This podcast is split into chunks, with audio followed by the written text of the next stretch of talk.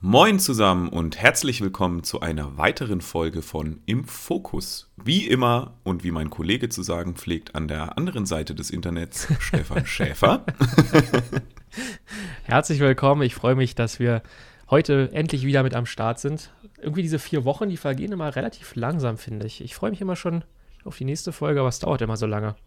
Das stimmt, ja. Aber es passiert dann ja auch mit den Drehs und so immer irgendwie so zwischendrin viel, dass, äh, ja, dass es sich nach viel anfühlt, ne? Ja, für uns ja. Für die Zuschauer. Für uns ja. Für die Zuschauer ist es natürlich auch eine lange Wartezeit immer. Aber Das im Moment ist es so, dass unser Team noch nicht groß genug ist, dass man es öfter anbieten könnte. Ja, Und da- das, ist, ja. das ist wohl so, ja. Aber wir freuen Und, uns, dass wir äh, heute wieder eine, eine sehr coole Folge anbieten können. Mit einem Ja, sehr, sehr eine sehr- interessanten Gast. Eine sehr kalte Folge vor allem. Ja. eine sehr, sehr kalte Folge und auch eine sehr schneereiche Folge. Wir waren nämlich mit Chris Kauler unterwegs, einem der wirklich kreativsten Tier- und Vogelfotografen in Deutschland, würde ich sagen. Er macht natürlich auch andere Naturfotografie, aber ich würde sagen, die Vogelfotografie ist so ein bisschen sein Signature-Move, wie man so schön im Neudeutschen sagt. Ja. Und äh, ja, wir, wir wollten ja eigentlich mit ihm einen Uhu fotografieren gehen, ne? Ja, hat leider Hat- nicht so ganz funktioniert, weil wir waren in einem Gebiet, muss man fairerweise auch dazu sagen, wo er selber noch nie war. Das heißt, er, er kannte sich da jetzt nicht so gut aus. Ähm, und ähm, ja, es war einfach so, dass wir keinen Uhu gefunden haben am Ende. Ja, und, und uns das Wetter natürlich auch Das- äh, einen Riesenstrich ja. durch die Rechnung gemacht hat. Also ihr könnt euch das gerne mal auf YouTube anschauen, ähm, wenn man da so ein bisschen schneller vor und zurück spult, dann kann man sehr schön sehen, wie diese Schneewand immer doller geworden ist. Und am Ende wird es tatsächlich ein bisschen schwierig, uns selber zu erkennen auf der Kamera. Ja, drei weiße Häufchen. Ja, also wir sind gut eingeschneit worden in unserem Gespräch, aber irgendwie hat es das auch äh, spannend und lustig gemacht. Auf jeden Fall. Ja, dann würde ich sagen, Steigen wir doch direkt mal ein, ne? Viel Spaß euch. viel Spaß beim Hören und bis gleich.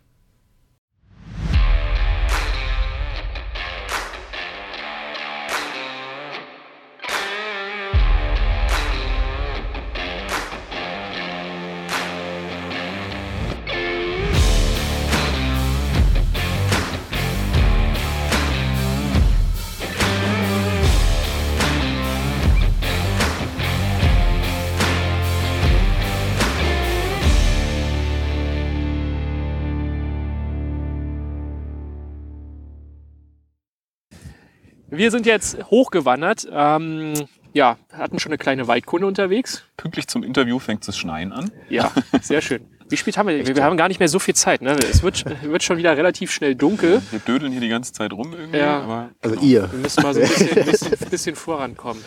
aber Chris- was haben wir denn hier eigentlich vor? Ich finde, nein, wir sollten, wir vergessen immer die erste Frage zu stellen. Das ist ganz wichtig, dass, dass wir unseren Gast erstmal vorstellen. Weil es kann ja durchaus passieren, dass bei den Millionen Zuschauern, die wir haben, einer mit dabei ist, Der ihn nicht kennt. der Chris Kauler noch nicht kennt. Deswegen die erste Frage. Wer bist du? Wo kommst du her? Und was machst du? Und was machst du eigentlich? Mein Name ist Chris Kauler. Ähm, ich bin aus dem Taunus. Äh, bin ich dort aufgewachsen, bin zur Schule gegangen, bin dann nach Gießen gezogen und ja, habe dann am Ende, am Ende von meiner Bachelorarbeit die Möglichkeit gehabt, ja, für meine Uni zu arbeiten, für meine Arbeitsgruppe zu arbeiten und bin dann auf die Falklandinseln geflogen, nachdem der Bachelor fertig war. Und dann ging es nach Wien für den Master. Da war ich auch einige Zeit und ja, In welchem Fach hast du deinen Bachelor gemacht? Biologie, Ah ja, okay, das passt ja dann schon mal ganz gut. genau. Also Wildlife-Fotografie, Naturfotografie und Biologie studiert zu haben, denke ich, das ist schon mal ganz, ganz gut. Erinnert mich so ein bisschen an Bastian Werner, der auch irgendwie ja, Wetter, mehr oder das ist jetzt ganz blöd gesagt, aber Wetter studiert hat. Er hat Wetter studiert, ne? Nein, aber äh, ja, das passt ja schon mal ganz gut zusammen. Das heißt, äh, du kennst dich perfekt aus, wenn du draußen bist und ähm, weißt eigentlich ganz genau, was du machen musst, um zu einem bestimmten Ergebnis zu kommen. Ja, das sollte man meinen, dass sowas im Biostudium vermittelt wird, aber das ist gar nicht so der Fall. Also, Vor allem nicht im Grundstudium wahrscheinlich. Genau, nicht oder? im Grundstudium, weil da lernt man wirklich alles und ich habe durch die Bank alles gelernt, also PCRs und sowas. Ähm, ich habe unglaublich viel gelernt, das war ein super Studium, aber das, was ich jetzt eigentlich mache, das habe ich nicht wirklich mitgenommen. Aber Oder dein, auch nicht gelernt. dein Master müsste ja dann irgendwie ein spezielleres Gebiet gehabt Genau. Ging der irgendwie in Richtung Verhaltensforschung oder irgendwie sowas? Nee, also ich habe. Mhm. Master in Zoologie gemacht. Das hat jetzt nichts mit Zoos zu tun, sondern nur mit Tieren. Und Ja, da habe ich schon viele Kurse belegen können. Also ich konnte den schon recht flexibel belegen und meine Kurse wählen. Und dementsprechend habe ich die Kurse genommen, wo ich dann auch wirklich rausgehen konnte und viel über Vögel lernen Was konnte. damit anfangen. Genau. Das heißt, deine Leidenschaft für Vögel, also wenn man jetzt mal auf so deiner Website ein bisschen unterwegs ist, es sind ja schon hauptsächlich, würde ich jetzt mal behaupten, Vögel, die du fotografierst. Ja. Kommt die dann aus dem Studium oder war diese Leidenschaft oder diese, ja, was ist es, was Vögel für dich so besonders macht? Kam das aus dem Studium oder war das schon vorher so, dass du dich dafür interessiert Mhm. hast?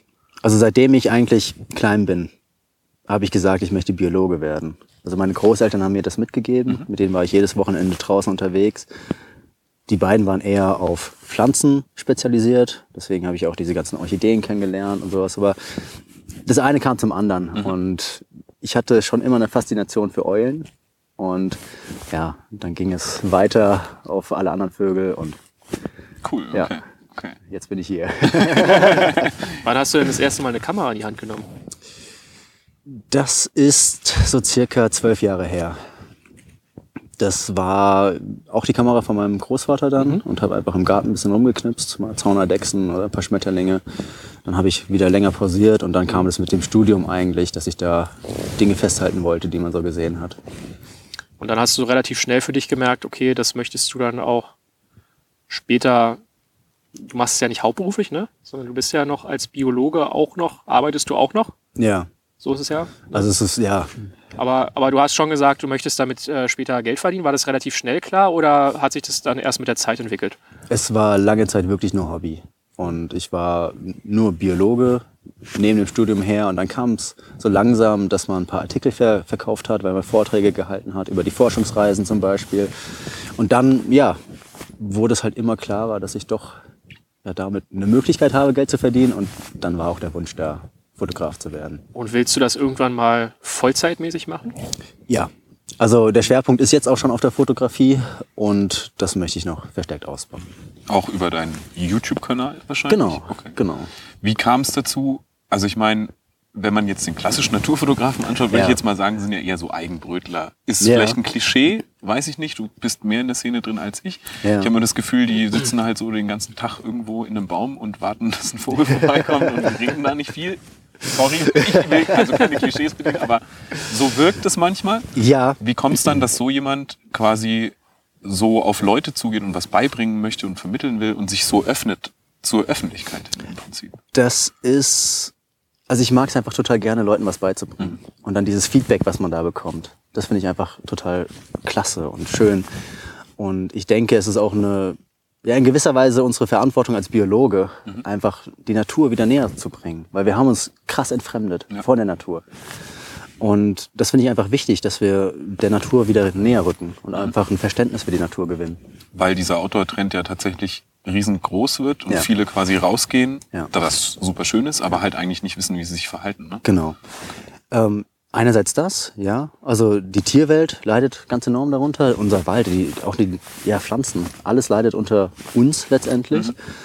Und ähm, ja, ich, ich finde es einfach wichtig, weil auch gerade jetzt ganz viele junge Fotografen mit der Naturfotografie anfangen. Also das ist wirklich so eine Mode mittlerweile, ähm, dass die auf den richtigen Weg geleitet, Geleitet werden. werden. Okay.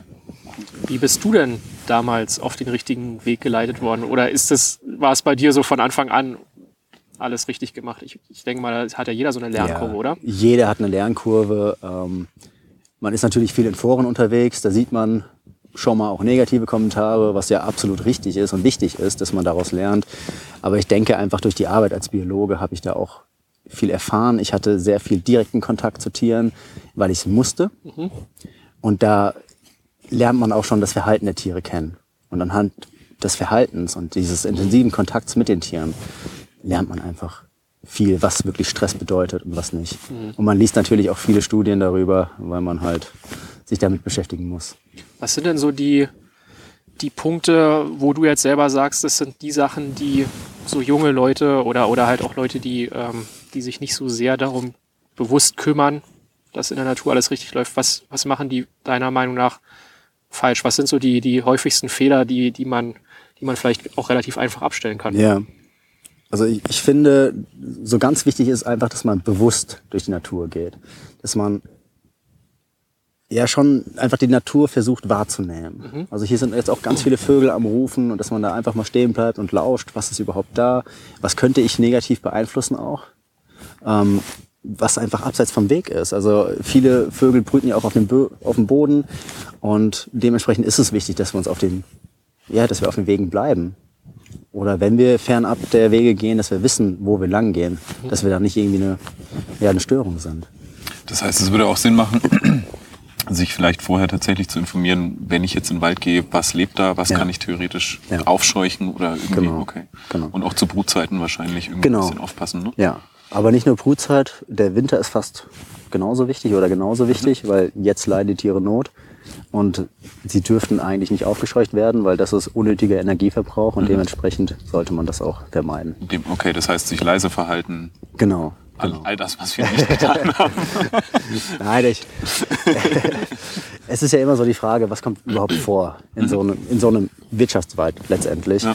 Ähm, da ist nicht viel, aber auch das Reh soll jetzt nicht unnötig aufgescheucht werden und Okay. dementsprechend muss man da ein bisschen Rücksicht nehmen. Das heißt, äh, dann macht es ja auch durchaus Sinn, dass du quasi auf deinem Kanal ja auch Rehspuren quasi, oder du Ja. machst ja auch so ein bisschen Spurendeutung. Genau. Damit, wenn ich das jetzt im Schnee sehe, weiß ich, okay, hier gibt's Rehe, ich verhalte mich mal lieber anders, als ich es vielleicht normalerweise tun Ja. würde, weil ich die dann aufscheuche. Ja. Ja, also gerade jetzt im Winter, da kann man einfach extrem viel nachweisen, was man so gar nicht wahrnehmen würde, weil man einfach die Spuren im Schnee sieht. Und das finde ich echt schön und es lohnt sich immer rauszugehen. Mega. Ich finde es auch unglaublich spannend, auf deinem Kanal ein bisschen zu stöbern und so, auch Pilze sammeln. Und Ja. also es ist, total geil. Als du da diese riesen Steinpilze rausgezogen hast, habe ich gedacht, okay, ich falle vom Glauben ab. Also schaut da auf jeden Fall mal bei Chris vorbei. Es ist wirklich echt cool. Links Ähm, packen wir unten in die Videobeschreibung. Dieses, dieses Wissen über Spuren und Vogelstimmen und so, hast du dir aber alles selber beigebracht, wenn du vorhin gesagt hast, du hast es nicht wirklich im Studium mitgenommen. Ja, also man lernt natürlich von Kollegen. Also ich gehe sehr gerne mit Leuten mit, wo ich weiß, da kann ich auf jeden Fall was von lernen. Klischee widerlegt. ähm, klar, man eignet sich sehr viel an und versucht es dann natürlich auch in der Praxis umzusetzen. Okay, also sind, was heißt Kollegen? Naturfotografen oder Biologen? Äh, vor allem Biologen dann. Okay, ja.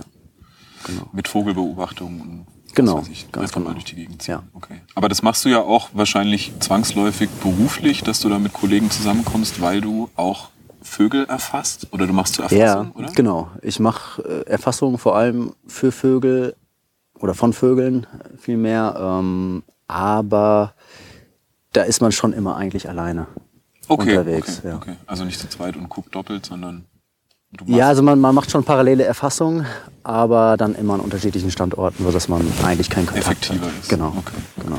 Weil das zahlt sonst keiner. Das ist so, da frage ich mich sowieso. Also ich persönlich bin jetzt in der Naturfotografie überhaupt nicht unterwegs. Da gab es auch eine Zuschauerfrage, die so ein bisschen in die Richtung geht.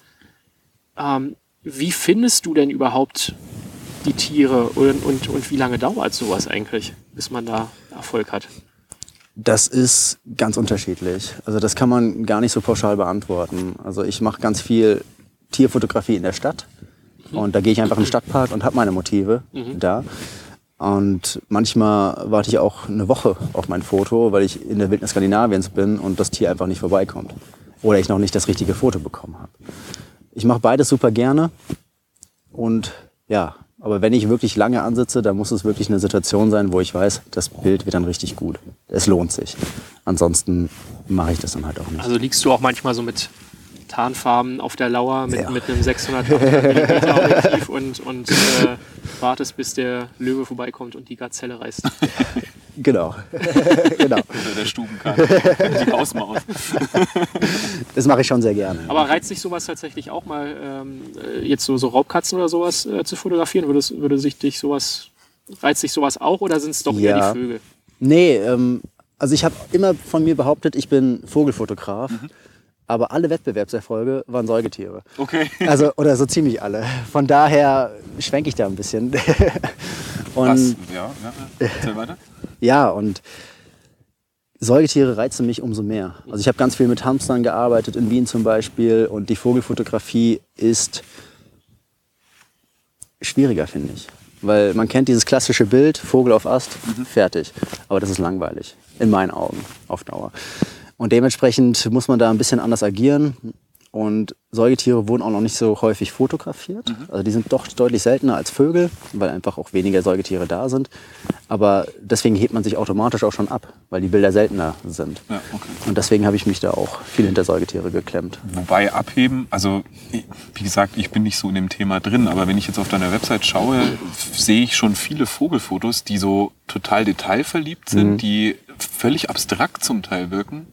Gerade sowas habe ich zumindest noch nicht gesehen. Deswegen Ja. wundert es mich jetzt gerade, dass du sagst, okay, Säugetiere heben sich dagegen halt noch mehr ab. Aber gefühlt hätte ich jetzt gesagt, deine Vogelbilder heben sich noch viel mehr ab, weil sie so besonders sind. Dankeschön. okay, wir lassen es dabei. Ja, oder ist es, Nein. oder bin ich einfach nur, oder ist es.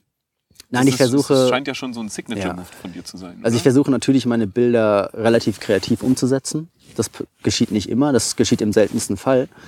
Ähm, aber natürlich, wenn ich eine Situation sehe, wo ich mir denke, da könnte was gehen, irgendwie ein bisschen was anderes, dann mache ich das auf jeden Fall. Also ich mache super gern was mit Weitwinkelfotografie oder auch Details, Federdetails. Da arbeite ich gerade an einer Serie. Cool. Und ähm, das wird, glaube ich, ganz cool werden. Sind gespannt. Diese Hamstergeschichte in Wien, was du vorhin erwähnt hast, Ja. hat ja, glaube ich, auch irgendwie einen Preis gewonnen, oder? Nee, was war da? Es war ein Artikel, glaube ich. In, Es war ein Artikel, ja. Also einen Preis habe ich leider noch nicht damit gewonnen. Das war so meine Hoffnung. Aber mittlerweile bin ich nicht mehr zufrieden mit dieser Serie, die ich da erschaffen habe.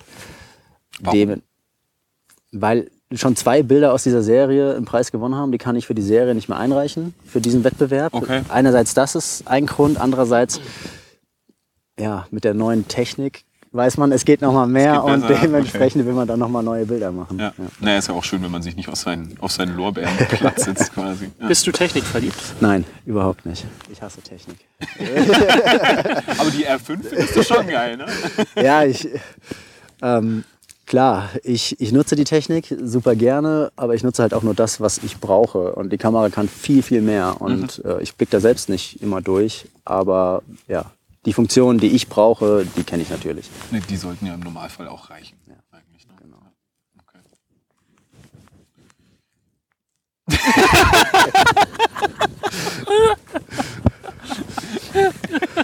Warum? Weil, weil einfach beide gerade so angeguckt. Wer, wer hat jetzt, wer hat ja, wer macht jetzt weiter Im so? Normalfall kommst, kommst du ja schon immer, wenn ich dich so angucke, dann Ja, nee, ich habe mir jetzt angewöhnt, nein, ich habe mir jetzt angewöhnt, mir wurde vorgeworfen, dass ich wie Markus Lanz immer reinrede. Deswegen halte ich mich heute ein bisschen mehr zurück. So. Aber das ist jetzt auch wieder nicht recht. Aber du, ja, ja. Markus Lanz macht es ja immer so, dass er erst sich so ein bisschen einschleimt Ja. und dann kommt er so von hinten mit Ja, so einer ja. ganz fiesen Ja. Frage. Ja, das stimmt. Ja, ganz Ich spreche nur noch mit dir.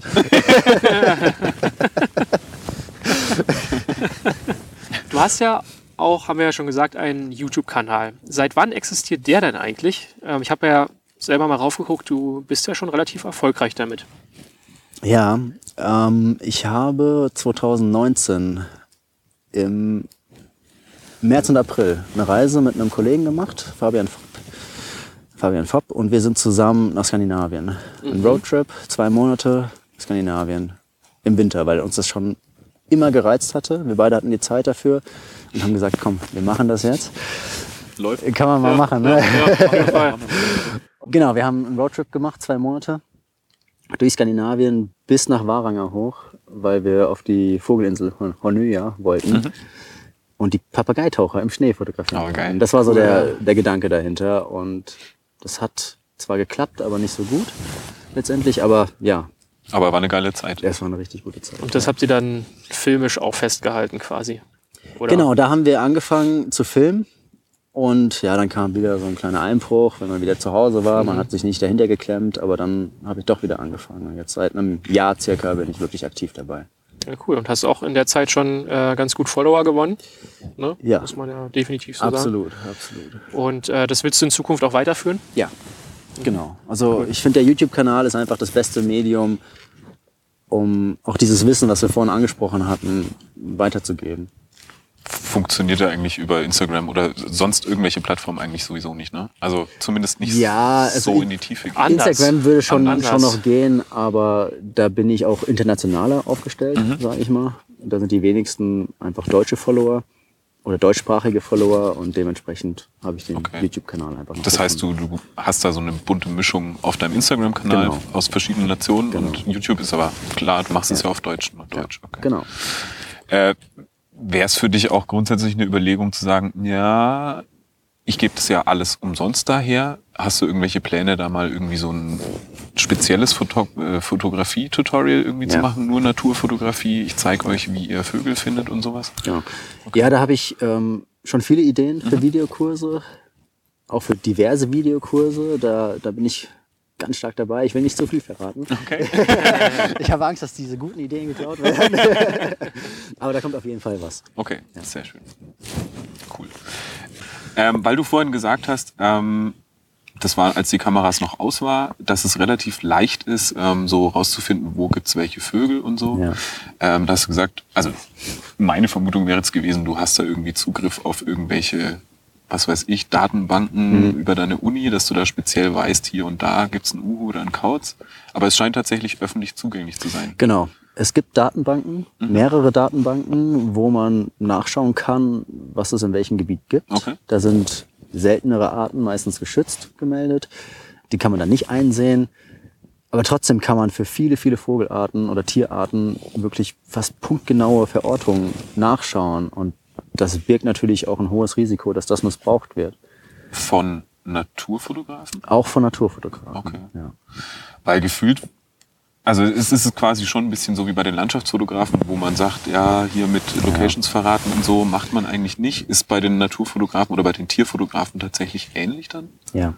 Ich hätte nämlich gesagt, ihr seid ein bisschen nischiger, weil die, die, die Hürde, das zu machen, allein durchs Equipment wahrscheinlich schon ein bisschen höher ist, oder? Also ich meine, so ein 400, 600 Millimeter Objektiv ist ja fast ein Kleinwagen, ne? Ja, aber du weißt gar nicht, wie viele damit rumrennen. Echt? Ja, ist also- das wirklich so? Ja, ja. Okay. Ja, ja. Weil irgendwie sehe ich die nie. Du bist ja Vielleicht daran, dass sie auf der Lauer liegen und die fotografieren dich Genau. heimlich. Stimmt. genau. Ein seltenes Felix ist aufgetaucht im Wald. Was macht der da? ja. Okay, okay. Aber äh, sollte nicht jeder, der sich mit Naturfotografie so auseinandersetzt, dass er sich ein Kleinwagenobjektiv leisten kann, auch irgendwie wissen, wie er schützt? Oder ist es tatsächlich so, dass auch da der, der Erfolgsdruck so hoch ist, dass man durchaus mal in Kauf nimmt, irgendwie ein Tier zu stören, ja, nur also um ein gutes Bild zu bekommen? ja, Okay. das ist leider so. Und der Trend war lange Zeit, das habe ich ja auch gemacht, einfach Arten abklappern. Man fährt zu Orten, Mhm. wo eine Art besonders gut geht. Und dann ist man halt ein, zwei Tage vor Ort und will dieses Bild unbedingt haben. so wie so ein Stickeralbum. Genau, Okay, genau, okay. genau. Und man kriegt halt nur dieses klassische Bild. Und davon will ich ein bisschen wegkommen Mhm. oder komplett wegkommen. Und ich denke in Serien mittlerweile, weil die Serien kann man auch verkaufen. So ein Einzelbild von irgendeiner Vogelart, die gibt schon 10.000 Mal. Das kannst du auch nicht mehr wirklich vermarkten. Ja. Du brauchst immer irgendwie eine Story, ne? Genau. Wahrscheinlich. Genau. Okay. Du brauchst eine Story, du brauchst ein diverses Portfolio zu einer oder eine Geschichte Mhm. zu einer Tierart und das kannst du dann wirklich Aber vermarkten. wo kommt denn dieser, dieser Erfolgsdruck, nenne ich es jetzt mal her, dass so viele Leute bereit sind oder das zu machen? Ist es tatsächlich einfach wie so ein Sammeltrieb? Ich denke, es ist in gewisser Weise so ein Wettbewerb entstanden. Okay. Durch diese ganzen Online-Foren und die, jeder will ein besseres Bild haben, jeder will Bestätigung haben. Ähm, kann ich ja absolut nachvollziehen. Jeder möchte Bestätigung haben und auch Klar. Lob bekommen. Aber manche nehmen das einfach Zu ernst. zu ernst. Ja. Okay. Ist es eigentlich in der, ähm, also in der Landschaftsfotografie hat man ja so diese typischen Postkartenmotive, sage Ja. ich mal, ne? die, man so, die man so kennt, wo gerne jeder mal hinfährt, dass man einfach erstmal was hat. Ja. Gibt es sowas in der Naturfotografie auch, dass, man, dass es so bestimmte Spots gibt, wo man so bestimmte Tierarten fotografiert? Also dass man, dass man, da, kann man in der Naturfotografie nachfotografieren? Geht sowas? Du sagst immer Naturfotografie, nie Tierfotografie. Du meinst immer Tierfotografie. Ja, okay, Tierfotografie. Ja. Ja. Ähm, es gibt diverse Spots, wo Vogel- oder Tierfotografen hinfahren, um ein Bild zu bekommen. Die sind auch weitestgehend bekannt und es ist gut, dass es solche Spots gibt, weil da konzentrieren sich dann die Fotografen und sie stören nicht diese sensiblen Habitate. Also da, wo wirklich so ein Besucherdruck ist, da sind die Tiere auch den Menschen gewohnt ja. und dementsprechend ist es kein oder kaum Stress mehr für die Tiere, wenn Ja. da viele Menschen sind. Und Das ist dann schon fast wie ein Zoo. genau. Ne? Ja. Ja, diesen, den Vergleich gibt's häufiger. Ja. Ähm, aber ja, das, ich, ich finde es gut, dass es diese Hotspots gibt, weil Mhm. dadurch bleiben eben die anderen Gebiete, wo die Tierarten auch vorkommen, geschützter. Aber gibt es dann auch sowas, dass, dass Leute nachfragen, ey, wo hast du das fotografiert? So? Ja, täglich, Okay, täglich okay, okay. Ja. Aber sagst du dann, das ist, äh, Ich, ich gebe keine Spots raus. Ja. Also an meine engsten Freunde, wo ich weiß, da passiert nichts, klar, da kann man Spots weitergeben, Ja. aber öffentlich würde ich nie was, was zeigen. oder Ich finde das wirklich erstaunlich, dass sich das durch alle Bereiche der Fotografie irgendwie durchzieht, ausgenommen jetzt vielleicht mal Modelfotografie, aber es ist bei den Lost Places Geschichten so, es ist bei der Landschaftsfotografie so, es ist bei den Tierfotografie so, dass dieser Konkurrenzdruck da so hoch ist, das hat ja noch nicht mal was mit Konkurrenz zu tun, dass ich das jemandem nicht verraten will, wo das ist, sondern man will ja diese Orte einfach schützen. Also es ist, ich finde es immer wieder eine komische Entwicklung, dass äh, die, die Kamerabranche so in der Krise ist, aber gleichzeitig so ein riesen Hype Ja. um Fotografie gemacht wird. Ja. Ich frage mich irgendwie, irgendwas stimmt doch da nicht. irgendwie passt nicht so ganz zusammen. Irgendwie ne? passt es nicht Ja. zusammen. Ja. Naja, aber jedes Handy ist mittlerweile so gut, dass man damit fotografieren kann. Jeder Ja, kann aber doch keine Fotos machen. Tierfotografie Ja, eigentlich, auch- oder? Naja, auch, auch das. Echt? Also nimm dir mal ein iPhone und fotografiere eine Ente im Stadtpark. Das geht genauso. Okay, ja. Das geht Ja, okay, das, genauso. ja, aber das sind dann so die, die ja- Standardmotive, wenn ich es jetzt mal so nennen darf. ja. Wenn du jetzt was Spezielleres machst, irgendwie einen Fuchs mit äh, 400 Millimeter, kannst Ja. du ja nicht mit dem Handy fotografieren, so, Ja. ne? Aber, ja, ja. Aber trotzdem, ja, ich meine- Standardmotive. Ja. Würde ich gar nicht mal so sagen, weil du kannst Mhm. wirklich extrem künstlerische Aufnahmen auch machen mit einem Handy. Mhm. Also auch Minimalismus, Möwe am Strand, super schöne Landschaft, tolle Farben.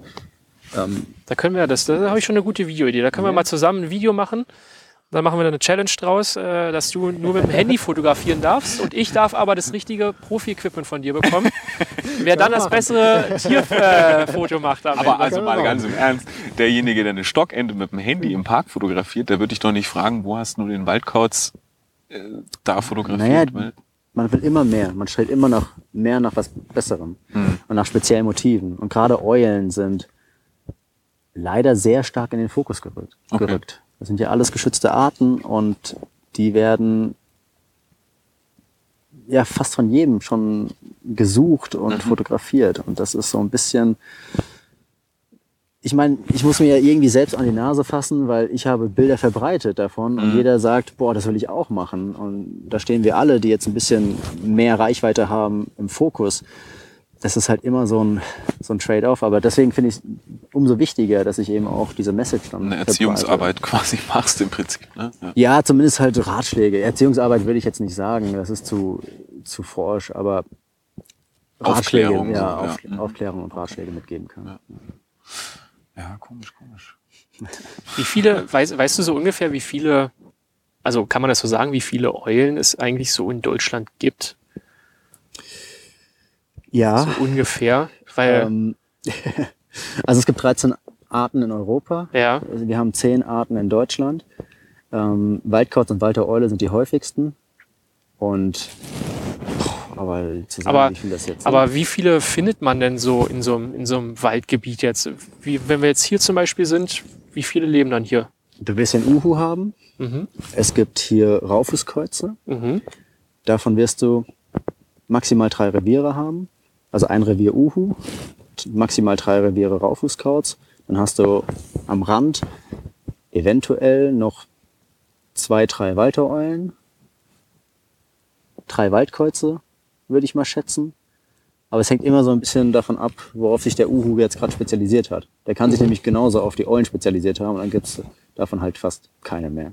Okay, okay. Abgesehen vom Raufußkauz, weil der ist eine kleinere Eulenart und der Waldkauz jagt den eigentlich, aber wenn der Uhu dann den Waldkauz jagt, ist ihn der Waldkauz jagt, dafür mehr Raufußkauz, weißt du? aber das habe ich auch in einem Video erklärt, also bei mir vorbeischauen. An dieser Stelle machen wir mal einen kurzen Break und schauen mal in den Praxisteil der heutigen Folge rein.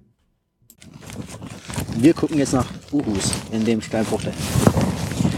Worauf müsste ich jetzt achten, wenn ich in diesem Steinbruch, also wenn es jetzt nicht alles zugeschneit wäre, Ja. würde man ja wahrscheinlich irgendwelche Spuren des Uhus sehen, oder? Ja. Es ist erstaunlich schwierig, ähm, überhaupt was zu finden. Gegen Ende der Saison, wenn die Brut schon draußen ist, sieht man natürlich viel, viel mehr. Äh, das ist dann vor allem Kot und eben Gewölle. Das ist so das Typische, was man finden kann. Ansonsten kann man aber auch ähm, auf einer sogenannten Rupfkanzel, also eine erhöhte Position, wo er eine gute Übersicht hat, wo er seine Tiere rupft, ähm, ja, ganz viel, ja, nicht, nicht Kadaver unbedingt finden, aber auch diese Bälge vom Igel, zum Beispiel die Haut, die abgezogene Haut vom Igel. Knochen wahrscheinlich, oder? Knochen gar nicht mal so, äh, aber Federn dann einfach. Genau. Weil er die Knochen frisst? Oder Die schluckt er mit runter und speit sie dann im Speibein. mit dem also, Gebälle genau, dann? Okay, wieder alles aus. klar. Cool.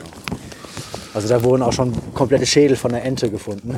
Also wirklich so ein Teil. Im was Ganzen geschluckt und dann wieder raus. Genau. Okay. Also Uhus sind hart im Nehmen.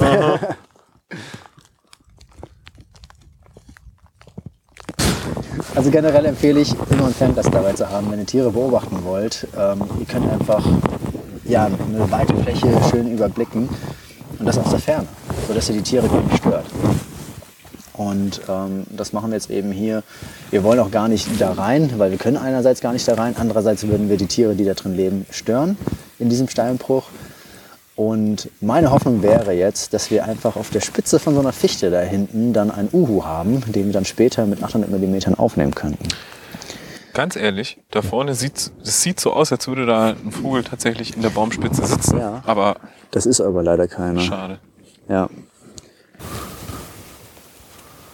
Also jetzt in den Anfang des Jahres ist noch die, die Uhu-Balz stark am Gange. Und da kann man den Ruf teilweise über Kilometer hören.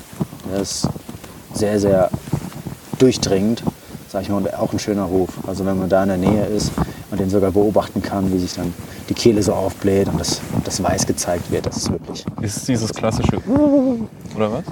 Ist das Ja, ein äh, oder? Nee. Gut imitiert, ne? Ja, ja, sehr gut. Also Uhu ist zweisilbig und das ist wirklich so ein Buhu. Okay. Genau.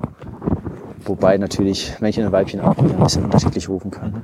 Wir haben jetzt hier noch gar nichts in die Richtung gehört. Ne? Also Also heute nicht. Wir, ja. Aber bei dem Wetter ist es halt auch wieder so, der Uhu ist zwar sehr. Tolerant dem Wetter gegenüber und robust, genau. Andere Eulen wie jetzt äh, Sperlingskauz oder sowas, also kleinere Eulenarten, die sind da doch ein bisschen ja, pingeliger, was das Wetter angeht. Aber den Uhu, den, auf den ist eigentlich Verlass. Okay. Jetzt hat zumindest auch mal das Schneien aufgehört, ne? Ja, Also theoretisch. genau. Ist halt immer noch die Frage, ob da wirklich einer ist, aber eigentlich ist jeder Steinbruch hier in, in Mitteldeutschland wirklich besetzt, weil die Art hat enorm zugenommen, war mal ausgestorben, wurde wieder angesiedelt. Und jetzt ist er wieder häufig. Weil wir die Tiere nicht stören wollen, nutze ich eben recht viel Brennweite und bin lieber weiter entfernt, in dem Fall jetzt 400 bis 800 Millimeter, ja, damit wir die Tiere einfach nicht, nicht beeinflussen in ihrem Verhalten. Deswegen weit entfernt sein, lieber ein bisschen auf Qualität verzichten oder eben das Tier minimalistisch ins Bild einbauen. Und auch das hat ja dann auch einen wunderschönen Effekt. Was kostet so ein Objektiv? Also wenn man jetzt die neueste Version kaufen möchte, neu 13.000. Und sowas kauft man dann aber eher gebraucht dann wahrscheinlich, ne? Ich ja. Äh, es gibt aber diverse, die kaufen das natürlich auch neu. Darf ich mal, Du wie schwer darfst ist denn das auch Ding? das mal. Die neue Version ist halt ein Kilo leichter. Wie schwer ist es denn, Felix, ungefähr? Was sagst du? Fünf Kilo? Boah, Ja, noch andere Vermutung? Nee, äh, 3,8 Okay. hat das. Aber jetzt ist noch der Telekonverter drauf, also so um die 4. Mächtig, mächtig. Jetzt verstehe ich, warum du so gerne Enten im Stadtpark fotografierst. Ganz genau. Damit ich allen Leuten zeigen kann, hey, ich habe so ein Objektiv. Schaut mich an. du damit nicht so weit laufen musst. Ja, das ist schon ein Grund. Nee, ich lasse auch ganz gerne das Tele mittlerweile zu Hause und nutze einfach das 100-400er, weil es mir einfach zu schwer ist. Und man 2,8 ja auch nicht immer braucht. Genau, genau. Das ist dann wirklich nur für diese Extremsituation. ja, mega spannendes Thema so. Also ich, ich merke, dass ich eigentlich überhaupt keine Ahnung von, äh, von, ja, von Tieren habe. So, ne? Also Tiere in der, in der freien Umgebung, da- das ist wahrscheinlich auch so ein Feld, das kann man, kann man Jahre studieren. Und äh, Ja, ist ja auch mega spannend dann. Ich meine, in Deutschland haben wir das Glück und das Pech, dass wir gar nicht so viele Arten haben. In den Tropen ist es nochmal was ganz anderes. Oh Gott, da bist du nicht fertig, oder? Ja, genau. da findet man auch nochmal eine neue Art. Also wenn man eine Art beschreiben will, dann hat Hier man's da unwahrscheinlich. Ne? Ja. Genau, es ist schon schwierig geworden. Abgesehen von irgendwelchen sehr kleinen Tierchen. darf ich noch mal kurz auf die Gefährdungsgeschichte zurückkommen? Ja. Ähm, merkt man da irgendwie eine Auswirkung schon durch diesen boomenden ähm, Naturfotografie-Hype, dass irgendwie sich zum Beispiel Waldkreuze schlechter vermehren oder an solchen Hotspots? Gut, du hast du gesagt, da sind sie nicht mehr gestresst, weil sie an die Menschen gewohnt sind. Ja, also es gibt natürlich auch Hotspots, wo jetzt eine Art auftritt, die dann auf einmal gut zu fotografieren ist, aber dann verschwindet sie einfach. Okay. Weil sie zu, zu sehr gestört wurde oder am Nest gestört wurde. Und da gibt es diverse Fälle, wo es, es kann ja ganz simpel sein, äh, dass der Vogel einfach die Brut aufgegeben hat. Und das passiert sehr regelmäßig. Okay. okay. Und auch häufig sieht man dann irgendwo eine Bildstrecke von wegen, ja, der Vogel hat noch gebrütet, alles wunderbar und auf einmal war er weg. Und die, die Fotografen wundern sich dann, wieso. Und ja, das ist dann sehr wahrscheinlich auf ihn zurückzuführen. Aber ist das was, was man grundsätzlich dann umgehen kann? ja. Also ich mache zum Beispiel keine Fotos am Nest, außer ich habe eine Okay. Ausnahmegenehmigung Okay. Mhm. Also es gäbe jetzt nicht irgendwie eine Methode, dass man sagt, okay, man pischt sich da mit äh, Tarnzelt und irgendwie Tiergeruch an oder irgend sowas? Klar, es, es geht. Es geht alles. Aber wofür? Wofür? Also das wofür? Nur rechtfertigt damit den du Aufwand dieses Foto so. hast. Ja, okay. ähm, ja Alles klar. muss nicht sein. Aber es ließe sich grundsätzlich Äh, vermeiden. ja, okay, ja, ja, gut. auf jeden Fall. Es, es gibt, ja, mit dem Tarnzelt und allem kannst, kannst du es machen. Ohne Frage. Alles klar. Das geht. Da fühlen sie sich nicht gestört. Okay. Ja, wenn du es richtig machst, dann musst du halt auch wieder weit vor Sonnenaufgang im Tarnzelt sein, den ganzen Tag drin sein. Damit sie dich nicht vorher schon sehen. So. Genau. Okay. okay. Gut. Äh, jetzt habe ich dich eigentlich unterbrochen. Es Alles gut, leid. du hast mich nicht unterbrochen. Das wäre wär eine komplett neue Frage gewesen. Und zwar würde mich interessieren, wie viel du als Tierfotograf eigentlich auch ins Ausland fährst oder konzentrierst du dich viel auf Deutschland, auf deine nähere Umgebung? Weil du ja Ähm, gerade davon gesprochen hast, im Ausland gibt es ja natürlich auch nochmal andere Arten zu fotografieren, logischerweise, klar. Ist, reizt einen dann sowas auch oder wie sieht Ja, das bei dir aus? also ich finde, Deutschland ist extrem divers. Wir haben das Meer, wir haben die Alpen, wir haben alles dazwischen drin, das Mittelgebirge in Bayern und Hessen und ähm, ja, im Zentrum Deutschlands. Ähm, wir haben hier sehr viel, wir haben aber auch einen sehr hohen Besucherdruck, weil wir einfach so viele Einwohner sind. Dementsprechend sind die meisten Tiere recht scheu. Zumindest diese Tiere, die wir jetzt hier in den Wäldern finden. Ja. Deswegen bin ich schon sehr gerne, vor allem in Skandinavien unterwegs, weil es einfach nochmal ganz anders ist. Und du hast auch andere Tierarten. Natürlich reizt einen dieses Exotische dann auch. Zusätzlich habe ich eben in Wien studiert und war ganz viel in Österreich. Und da hast du schon diesen mediterranen Einfluss da am, am Neusiedler See. Und ja, also mache ich liebend gerne, aber ich fotografiere auch genauso gerne hier in der heimischen Natur.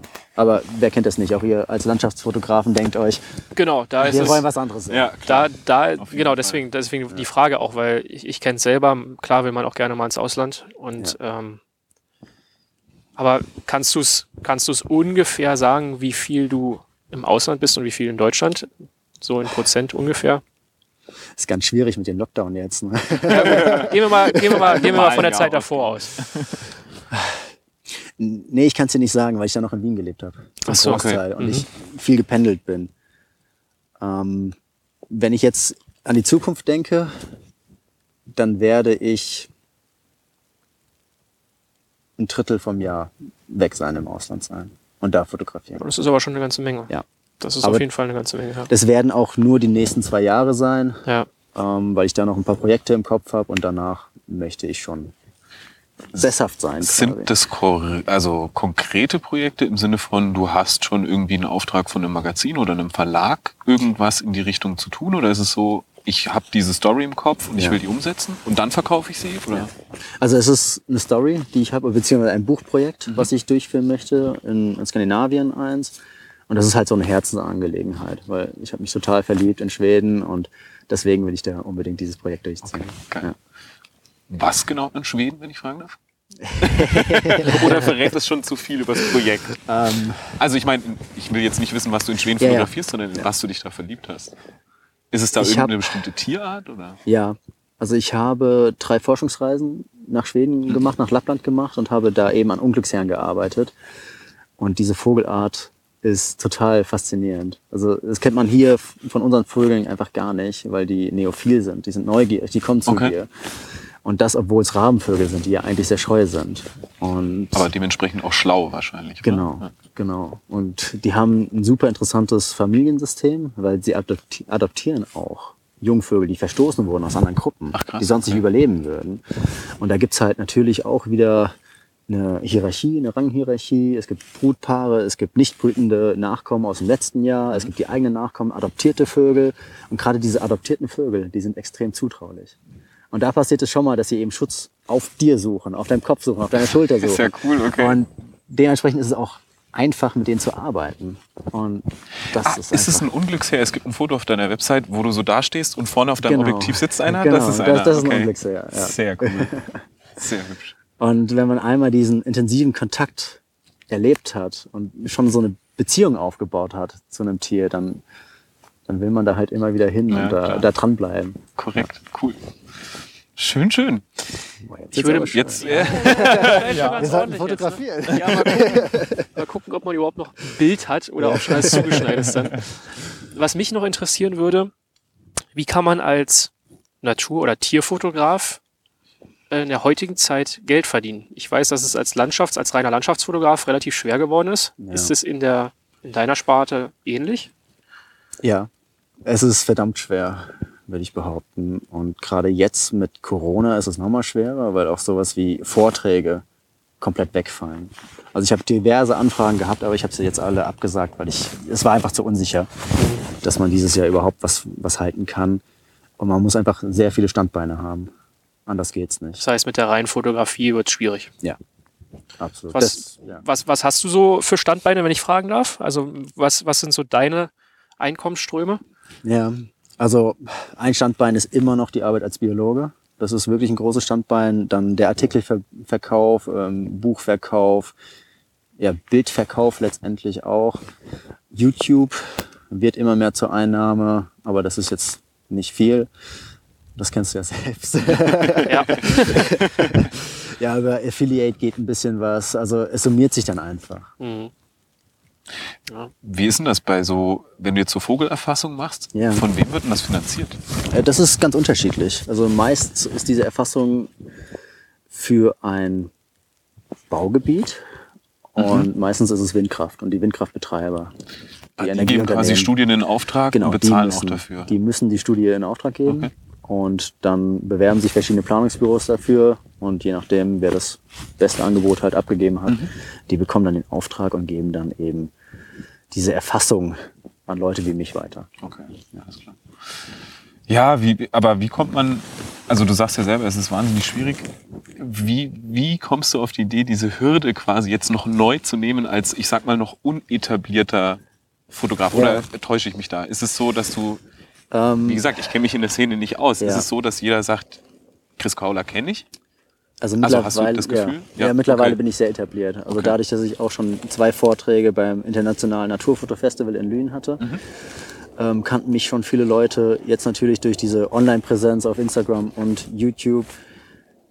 Da kennen mich mittlerweile schon sehr, sehr viele Leute. Also es würde ja dann, das heißt ja im Umkehrschluss im Prinzip, ohne diese Kanäle würde heute überhaupt nichts mehr funktionieren, oder? Genau. Weil auch dieser ganze Magazinmarkt wahrscheinlich einfach total tot ist, oder? Ja. Ja, es gibt noch einige Magazine, die sich noch ja, über Wasser halten können. Aber es ist wirklich nicht mehr so, dass, es, dass man davon leben könnte. Ja, weil die einfach auch nicht mehr gut Ja, bezahlen, ne? genau. Ja, okay. Ja, schwieriges Thema. Also Ja. wir sehen es ja in der Landschaftsfotografie genauso. Ich, äh, ich kann nur für mich sprechen. Ich habe auch die verschiedensten Einkommensströme und ähm, ja, sieht eigentlich ähnlich aus wie bei dir. Ja. Aber ja, gibt einem natürlich so ein bisschen zu denken. Auf der einen Seite denkt man sich immer, wow, Fotografie boomt. Auf der anderen Seite ist es halt, äh, was das Finanzielle angeht, Ja. eigentlich Ja, es nicht ist, wirklich rosig im Moment. Ne? Gerade Genau. jetzt in der jetzigen Zeit ist es Genau. natürlich besonders schwierig. Ja. Man muss sich halt abheben. Und das kannst du einerseits über diese Öffentlichkeitspräsenz Ja. oder über diese Präsenz einfach in den sozialen Medien oder über extrem künstlerische Werke. Da sehe ich mich noch nicht, Mhm. aber ich sehe mich, dass ich einfach ja, diesen Schritt gewagt habe, auf YouTube präsent zu sein. Und dadurch habe ich schon wirklich viele, viele Leute kennengelernt und einfach Ja. eine gute Reichweite generiert. Hat der GDT, also du bist da Mitglied, muss man ja, wie heißt genau, was ist, was ist, für was ist es genau die Abkürzung GDT nochmal? Sie war für die Gesellschaft Deutscher Tierfotografen die Abkürzung. Mittlerweile sind wir aber die Gesellschaft Deutscher Naturfotografen. Okay. Und da solltet ihr auch Mitglied werden. hat, hat dieser Verein denn irgendwie in, in irgendeiner Weise weitergebracht oder beschert er dir Connections, die du sonst nicht hättest? Ja. Oder wie wichtig ist es für jemanden, der quasi professionell in diesem Bereich arbeiten Mhm. will, da Mitglied zu sein? Ich finde es sehr wichtig, also gerade für die jungen Leute, weil es gibt verschiedene Regionalgruppen und es gibt auch eine Jugendgruppe. Und in der Jugendgruppe haben wir gerade dann auf dem Festival wirklich ein komplettes Wochenende extrem regen Austausch und am Abend gab es dann immer Bildbesprechungen. Man lernt sich halt untereinander kennen und man findet Anschluss. Und dieser Anschluss ist, glaube ich, enorm wichtig. Dass man halt auch mal zu, ja, zu zweit rausgeht und voneinander lernen kann und sich auch gegenseitig motiviert, ein paar Bilder zu machen. Also das hat mich, hat mir schon viel gebracht und natürlich diese ganzen Ausstellungen, wenn man Bilder sieht und denkt sich, wow, und man wird davon inspiriert. Das ist natürlich auch nochmal genial. Okay. Wobei du diese Möglichkeit ja wahrscheinlich auch außerhalb eines Ja. solchen Vereins hättest, ne? Aber du hast Ja. halt nicht diesen direkten Austausch. Genau, Ja. genau. Okay. Du stehst ja nicht neben anderen Fotografen oder neben einer, neben einer Traube von Fotografen und diskutierst zum Beispiel ein Bild. Und das finde ich einfach extrem cool. Also, oft, um ehrlich zu sein, Ja. ähm, der GDT hat für mich immer tatsächlich so ein bisschen den Eindruck gemacht, als wäre er sehr restriktiv in Bezug auf, was zugelassen wird als Natur- oder Landschafts- oder Tierfotografie. Ich, also die haben einen sehr, sehr guten Anspruch, nämlich Ja. daran, dass es alles real sein muss und pipapo. Ich habe aber trotzdem das Gefühl, dass es manchmal so ein bisschen sehr elitär ist, was dort für gut befunden wird und was nicht. Also das ist der Eindruck, ohne dass ich, Ja. vielleicht hilft's ja, wenn man sich seine Kannst du Auswirkungen deine mal- Meinung sagen, Felix? Nein, nein, ich Sag ja- es ruhig nein, frei aber raus. das ist so, so kommt es manchmal rüber, dass es halt sehr so ist, wir wollen alles möglichst raw und möglichst unbearbeitet und alles so natürlich wie möglich und alles andere, was darüber hinausgeht, ist für uns keine Naturfotografie. So den Eindruck habe ich manchmal, dass es dort so ist, aber vielleicht täusche ich mich auch. Ich habe mich auch mit dem GDT noch nicht so viel auseinandergesetzt. Es ist nur das, was ich manchmal halt so mitkriege über, was weiß ich, Radomir zum Beispiel oder ja. Also du beziehst dich jetzt vor allem auf die Wettbewerbsbilder, habe ich das Gefühl. Weil wenn du sagst, der Ja. Anspruch ist da, nat möglichst natürliche Bilder und sowas. Das ist halt das, was ich vom GDT mitbekomme. Dadurch, Ja. dass ich nicht drin bin und auch nicht diesen Ja. Austausch in diesen Gruppen mitbekomme, ist das halt mein Eindruck. Ja. Was mich jetzt persönlich abschrecken würde, aber vielleicht ist es ja ganz genau andersrum, dass es innerhalb dieser Gruppen ganz anders ist und Mhm. Ja. da eine viel größere Vielfalt ist, als man nach außen davon mitbekommt. Also, wenn man sich die Bilder mal anschaut bei den Wettbewerben, ähm, dann sieht man, dass da extrem künstlerische Bilder drin sind, die überhaupt nicht mehr natürlich sind. Und der Anspruch der GDT ist einfach, dass die Bilder, die mit der Kamera fabriziert werden, draußen fabriziert werden und nicht Am dann Rechner. digital, genau, Okay. am Rechner. Und da kann es aber komplett abgefahren und künstlerisch und eben auch unnatürlich sein. Das kommt genauso gut an wie jetzt ja, eine natürliche Aufnahme. Okay. Es geht nur darum, dass die Bilder halt nicht nachträglich verfälscht werden. Mhm. Okay, okay. Ja gut, ich meine, Sandra Barthocher zum Beispiel, die macht ja, Ja. auch total, also Total ich finde das Wahnsinn, was alle Leute, die da drin sind, machen. Aber manchmal habe ich eben das Gefühl, okay, es ist so ein bisschen nicht engstirnig, aber so auf eine Schiene. Ja gut, jeder Fotograf hat seinen Stil, Ja, ähm, haben wir alle. Und das ist ja gut, wenn jeder sein Ziel hat und einen Wiedererkennungswert hat. Und ähm, ja, und die Diversität macht es dann eben letztendlich. okay, gut. Also wie gesagt, ich. Ja, ja, nee, nee, nee. Es ist doch schön, dass wir drüber diskutieren ja, ja, können. klar. Und ich habe das ja auch schon häufiger gehört, dass die GDT so als elitär eingestuft wird. Und ich kann es überhaupt nicht nachvollziehen, weil ich das, Weil du halt drin bist so und einen anderen Blick darauf hast wahrscheinlich. Ne? ja, also ich habe das nie erfahren, dass man da irgendwie auch ausgegrenzt wurde oder sowas, aber auch weil ich eben über die Jugendgruppe dann da reingekommen bin. Und die Jugendgruppe war halt klar so ein eigener Kreis für sich, aber man wurde halt aufgenommen und hat sich dann so langsam gegenseitig kennengelernt und ist reingewachsen. du warst ja schon sehr früh aktiv, also. Wenn du sagst, in der Jugendgruppe? Ja, ähm, die geht bis 27. Also so, Ah, okay. so, so jung ist das dann doch nicht. Das heißt, du bist ihm erst kürzlich entwachsen quasi. Genau. Ja, mega. Äh, Felix, wir hatten noch ein paar Zuschauerfragen. Wollen wir Ja. die mal reinwerfen? Die können wir mal rein. Können wir jetzt mal so ein bisschen Community-Teil machen? Genau. So, also Zuschauerfragen. Wir haben nämlich echt viele diesmal bekommen. Ja. Wir können auch nicht alle vorlesen, weil sonst wird es äh, ein bisschen zu lang, glaube ich. Ich habe jetzt Ah, mal ist ein paar, hab ein paar rausgesucht, die äh, interessant sein könnten. ähm, Und zwar kam es mal zu gefährlichen Situationen beim Fotografieren, zum Beispiel mit Tieren. Ähm, da muss ich wirklich überlegen. Ich glaube nicht. Okay. Ich glaube wirklich nicht. Und vielleicht irgendwie mal, was weiß ich, auf irgendeine, auf diese beim Pinguin fotografieren, auf Also ich bin, ich bin einfach ein sehr vorsichtiger Mensch. Okay. Das muss ich dazu sagen. Okay. Ähm, ich riskiere da zumindest zur Zeit noch nicht sehr viel. Jetzt, wo ich davon leben muss, muss ich das dann wirst du zum Draufgänger. genau. Nee, ich bin da eigentlich sehr bedacht. Und jetzt fällt mir auch keine Situation ein, wo wirklich was, was passiert ist. Okay. Ich wurde von Hans, Hamstern gebissen und sowas, aber das ist jetzt nicht. Schwäne attackiert oder so, das kann ja auch ganz unlustig werden mal. Ja, vielleicht eine Situation, ähm, das war jetzt nicht als Fotograf, sondern als Wissenschaftler dann äh, bei den Habichtskreuzen. Die Okay. heißen auch im Schwedischen Slagükler, also schlagende Eule. Und wenn man die jungen Vögel aus dem Nest holt zum Beringen, dann attackieren die dich halt. Okay. Und die kommen sogar bis auf den Boden runter, wo du dann mit den Küken arbeitest und verkloppen dich quasi. Picken, picken in die Augen und so ein Kram. nee, also die geben dir halt so einen Bodycheck. Echt jetzt? Ja. Okay. Und ähm, kann, kann unangenehm sein. Also geht nicht an Eulennester ran. Kleiner Tipp. Das würde euch nicht bekommen. ähm, dann fragt noch jemand, ob du so ein paar allgemeine Tipps hast für Vogelfotografie, weil die immer so schnell weg sind. Ja, ähm, macht es euch leicht. Also macht es euch wirklich leicht und nehmt zahme Vögel. Geht in Stadtparks, geht in den Zoo. Ich habe damit angefangen, Vögel zu fotografieren, indem ich in Zoos gegangen bin, weil die Spatzen da zahm sind und die Pommes fressen. Also das war so mein Beginn mit der Tierfotografie oder Wildtierfotografie. Und nutzt eben diese zahmen Tiere. Da kriegt ihr dann wirklich die spannenden Bilder und nicht von einem Vogel, der halt wirklich von außen im Bild geflogen ist, wenn ihr abdrückt. Das heißt also, die gute alte Stockente. Die gute alte Stockente, die Spatzen und was haben wir noch? Rotkehlchen. Rotkehlchen, ja, in diversen Stadtparks. Das lohnt sich. Okay. Ähm, dann, Ja, weil Unfall. ups, lebst du noch? Okay. Ähm, wie viel Bearbeitung fließt in deine Bilder ein? Also da habe ich gestern erst drüber diskutiert. Ähm, ich bin kein Fan davon, Stunden vorm PC zu sitzen und die Bilder noch nachträglich zu bearbeiten. Also so drei bis fünf Minuten, sage ich mal, pro Bild. Okay. Das heißt, du auch nur Lightroom dann? Ja, nur Lightroom. Okay. Photoshop beherrsche ich nicht. Das heißt, du würdest jetzt auch nicht, wenn dich zum Beispiel mal. Da gibt's ein, da gibt's ein Ja, ja. Videotraining. Habe ich, hab ich, hab ich gehört. Verlink, verlinken wir mal hier oben. Von wem bist du da? Jaworski?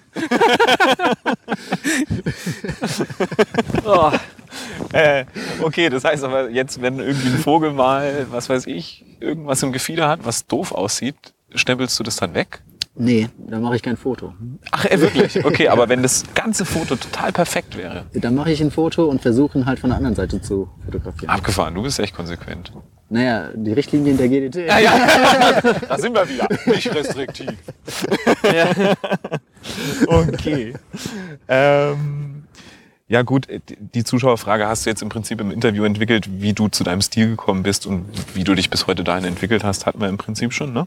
Ja. Also, Und- ja. Ich sage nochmal, ähm, schaut euch Bilder an, die euch einfach ansprechen und analysiert diese Bilder und guckt einfach, welche Technik verwendet wurde. Und dann könnt ihr darauf aufbauen. Diese Technik üben und dann mit eurem eigenen Stil ja, nachfotografieren. Gab es da einen Fotografen, der dich besonders geprägt hat? Es sind sehr viele Fotografen. Also Okay. auf Instagram folge ich über 1000 Fotografen, wo ich sage, der Stil ist einfach super cool und ähm, ich mag einfach diese verwunschenen Bilder.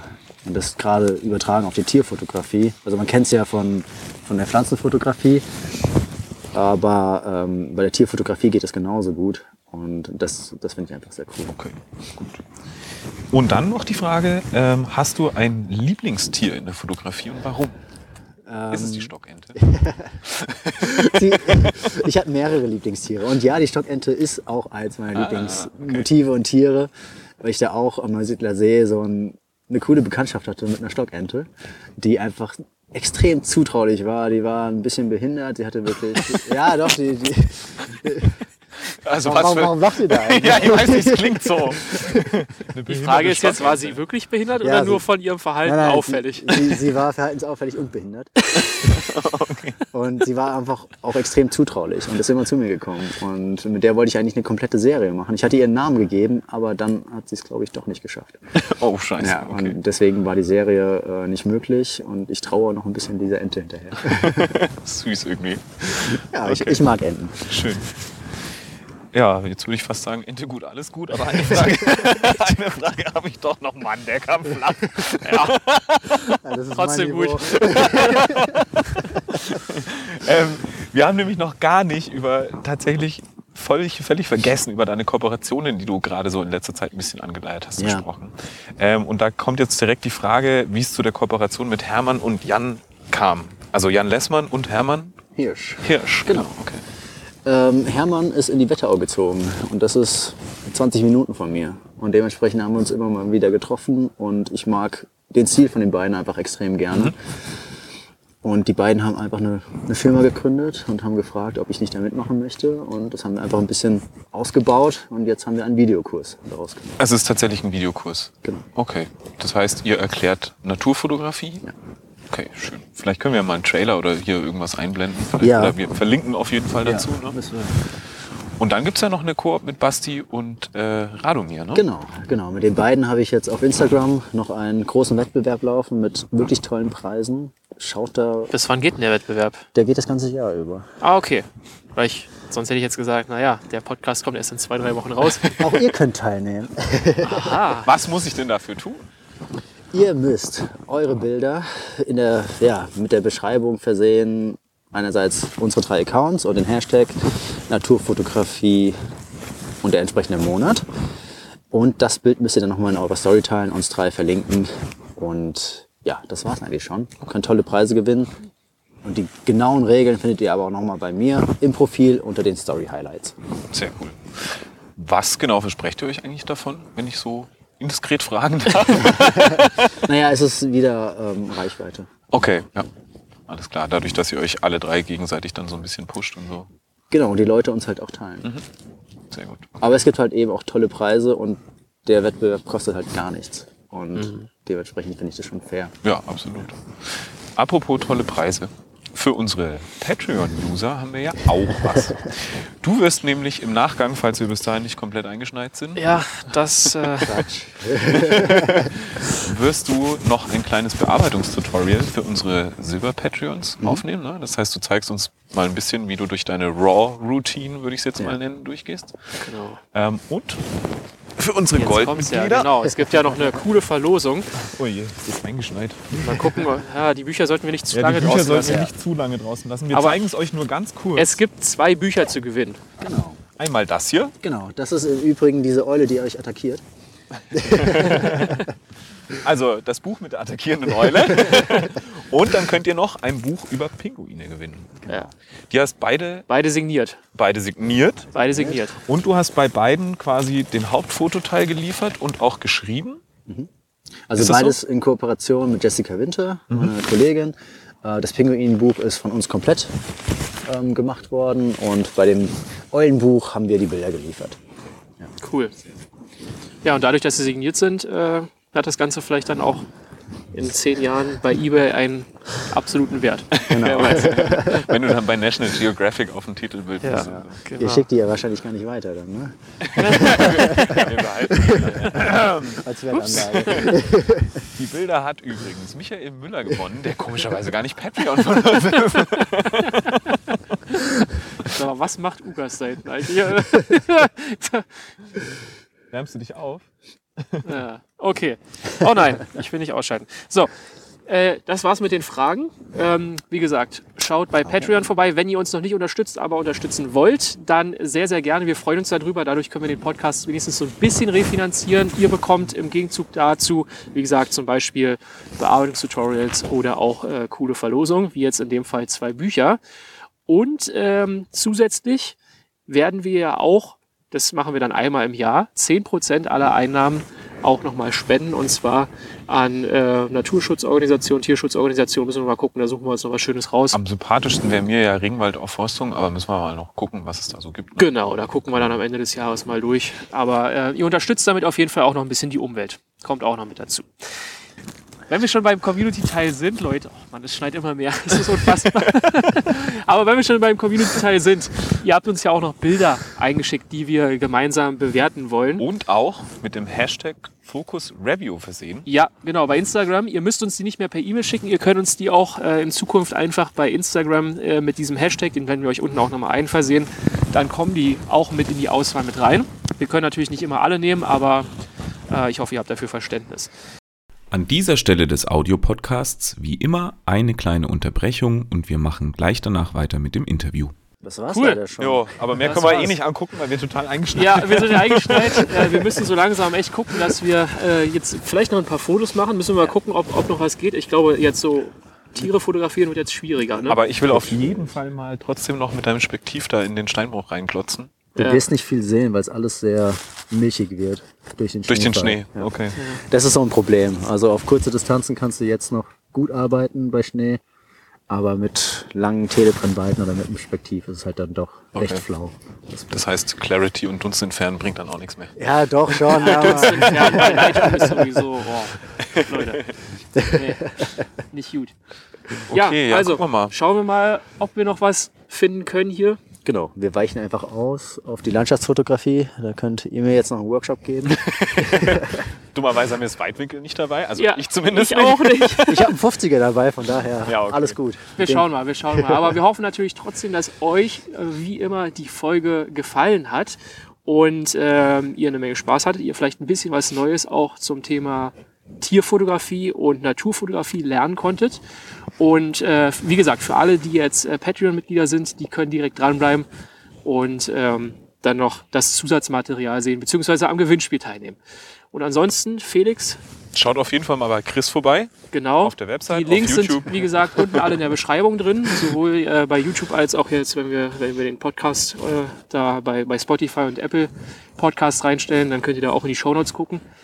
Und äh, ansonsten hast du jetzt noch deinen Standardsatz. Oder möchtest du noch Möchtest was du zum noch Abschied was sagen? Okay, ganz schlecht. Ente gut, alles gut. da musste sein, sorry. Ja, schön. Ja. Dann bleibt mir nur zu sagen, Glocke aktivieren. Äh, Nee, nee, nee, jetzt, oh mein Gott. Ach du Felix, Scheiße. Jetzt hast du es aber versaut. fuck. Das ist Ich jetzt, fange ich fang nochmal an. ja, bitte. Kanal abonnieren, Glocke aktivieren. So geht's. Ja. Vielen Dank, dass du da warst, Chris. Sehr, sehr Vielen, gerne. vielen Dank, genau. Hat Spaß gemacht. Hat auf jeden Fall Spaß gemacht. War zwar ein bisschen kalt am Ende, aber mein Gott, dafür kannst du ja nichts.